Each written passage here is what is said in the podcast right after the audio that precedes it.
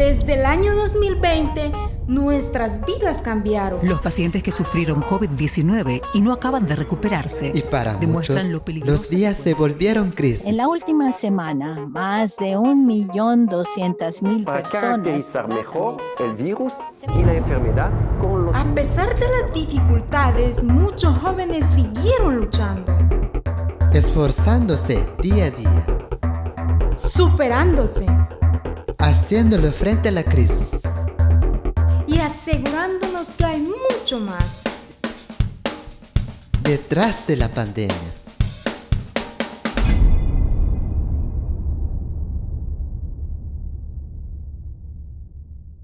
Hoy presentamos la historia de Kemel Luis Santiago Catú Giatz, un joven proactivo que no ha estado lejos de problemas, pero que ha aprendido a afrontarlos con fortaleza y optimismo.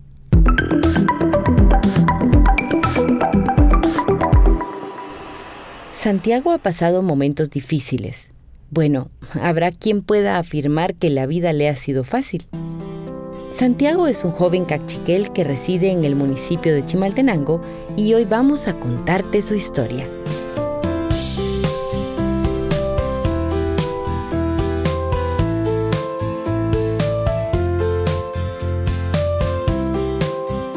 Yo tuve, yo tengo, yo tengo dos mamás.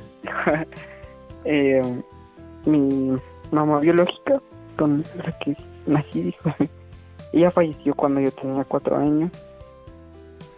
Entonces, mm, desde muy pequeño, pues yo me quedé solo con mi papá. Luego mi papá eh, decidió tener otra pareja y de ahí vinieron mis hermanos y estuve viviendo siete años con ellos hasta que en el 2016 pues decidieron separarse por, por igual problemas con mi papá. Este evento ha marcado la vida de este joven de 17 años, quien a temprana edad debió aprender a vivir y a sobrevivir cada día. Yo me tenía que preocupar por, por mis cosas acá, por qué comer, por cómo voy a estar el otro día y qué tengo que hacer, entonces pues Claro, con esta corta edad y sin una guía presente, lo más probable es que un joven no supiera qué hacer con su tiempo. entonces que me iba a jugar la mayoría del tiempo, o salía o eh, buscando no estar tan solo entonces. Santiago se enfrentó a la soledad, una forma de vida para él desconocida.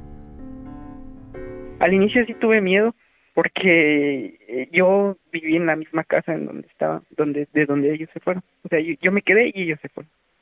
Entonces, pues, de repente, pues, los cuartos están vacíos. No hay nadie más. Pues almuerzo solo, eh, desayuno lo que puedo solo. Cuando, pues, antes mi mamá siempre me tenía refacción, desayuno, este, y hasta los buenos días hacen falta.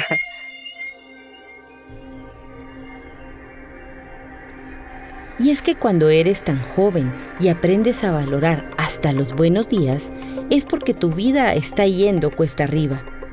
En esa época, también tuvo que aprender a manejar los asuntos de la casa. me tocó aprender a, administrar dinero porque tenía dinero suficiente a veces o a veces me costaba llegar al terminar el día entonces era como que tenía que empezar a administrar de que esto me queda para el colegio pero también necesito dejar un poco para el almuerzo y también para la cena porque posiblemente pues, y más tarde y más tarde ya no hay nada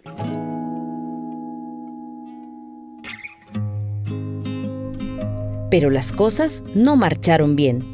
En 2016 Santiago reprobó el segundo básico y no había mucho que hacer más que afrontar la pérdida y repetir el año. Pasaron cuatro años y para 2020 ocurrió un evento importante. Eh, yo a inicios de la pandemia pues volví a vivir con mi papá. Antes de an- en el 2019 ajá eh, yo viví con una mi tía. Fue cuando repetí el, el grado entonces yo vivía con mi tía y así pues me acostumbré allá. Pero igual por un poquito de problemas económicos pues mejor regresé con mi papá y regresé esperanzado, pues, de que con una una nueva idea, pues, de que iba a ser diferente y al cual no no no no fue así. Entonces yo me vi en la necesidad de hablarlo con, con mi mamá, mi madre. Y pues ellos me, me abrieron las puertas y me ofrecieron la posibilidad de vivir con ellos otra vez, pero solo yo. Entonces yo, ni, ni lento ni perezoso, pues eh, dije que sí. Y empezaron a ver razones que mantenían el ánimo de Santiago muy arriba. Yo me sentía motivado porque aparte de que yo estaba entrando, por fin superé los básicos que pues yo siento que para mí fue un una etapa. Yo creo que puedo clasificar mi vida por etapas. Entonces yo creo que los básicos para mí fueron una etapa muy complicada. No solo por el, el colegio, sino por, por todo lo que significó para mí. Y en esos años, Santiago descubrió lo importante que era para él valorar a sus amigos y amigas. Yo en el año 2019 yo me hice como que más dependiente de mis amigos. Entonces fue como que yo salía de estudiar de donde estaba estudiando, pero siempre iba con mis amigos a, visitarlos, de que eh, a veces me iba a almorzar con una de mis amigas y así, pues mi, mi mamá no tenía ningún tipo de problema. Porque, o sea, siempre yo echaba y así. Entonces, y nunca es que me ponía a hacer cosas malas, pues yo iba a platicar, a sentarme un rato en la banqueta, puede decir, o pero el aviso de que el país entraba en cuarentena por la pandemia y que todos debían permanecer en casa vino a ser una muy mala noticia para Santiago. Cuando llegó la pandemia a mí me dio duro porque yo ya no sabía qué hacer. Yo algo que me pasó a mí fue que descontrolé mi, mi horario de sueño. Actualmente todavía tengo un poquito de, de problemas con eso, pero igual al otro día iba a estar en mi casa y no iba a salir y no habían clases. Entonces, pues en la noche yo tenía energía de jugar y muchos de mis amigos jugaban, jugaban así en, línea, entonces yo me quedaba, me desvelaba, me trasnochaba. Entonces. Las clases virtuales no tuvieron mucho significado para Santiago. Y luego ya empezaron las clases y así, pues fue muy difícil porque yo estaba muy motivado por mi carrera. Yo quería hacer todo lo que lo necesario para salir bien. Yo quería más que todo demostrarme y demostrarle a los demás que que, que, que yo no era malo en, en el colegio. Entonces yo le estaba echando muchas ganas. No obstante, la pandemia cortó sus planes y frustró su inspiración. Sin embargo, muy en el fondo, Santiago si pudiera cambiar algo, no sería la pandemia, sino solo un evento en su vida. Uh, yo creo que puede sonar muy fantasioso, pero yo pediría regresar al 2017. Y si tendría que pasar todo lo que pasó de nuevo, pues, o sea, me refiero a que, pues, mi, mi, mi, familia, mi familia se separara.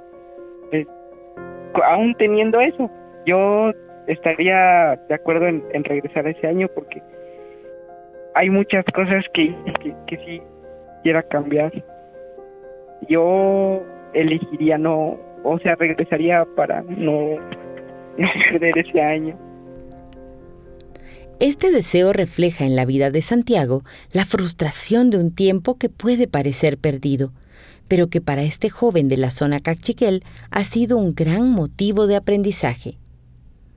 Hay algo más, un gran deseo de Santiago en medio de la pandemia, y es volver a convivir con sus amigos y amigas. Principalmente las clases presenciales, yo creo que eso sería lo mejor para mí. Yo necesito de mis amigos, necesito de socializar, yo soy una persona que se pasa mucho tiempo hablando. A mí me gusta me gusta ser escuchado. Y algo que destaca Santiago es que no siente miedo al futuro, al contrario. Yo le tengo mucha esperanza a mi futuro, porque ya hasta cierto punto quiero independizarme porque mm, quiero hacer las cosas, pero sin necesidad de, de estar afectando o que me afecte tanto, pues. Santiago está cerca de llegar a la mayoría de edad y en su corta experiencia de vida ha acumulado una serie de experiencias que lo han hecho madurar anticipadamente. La pandemia significó cortar la relación con sus amigos y amigas, algo trascendental para este joven de espíritu libre. Pero también le ha permitido recuperar el amor y el cariño por la familia, y con valentía espera ahora días mejores para lograr volar muy alto, muy firme, muy seguro. Creemos que Santiago es capaz de lograr eso y más, y que su ejemplo nos ayuda a afrontar retos y situaciones difíciles en todo momento. Es una experiencia de vida que encontramos detrás de la pandemia.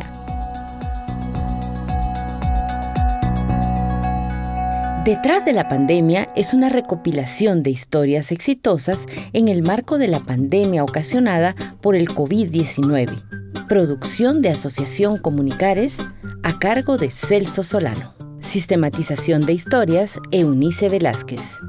Recopilación de historias, Juan Cucul, Feliciano Mo, Rosia Janel, Glenda Lajuj y Mayari Kutzal. Locución, Oneida Rodas.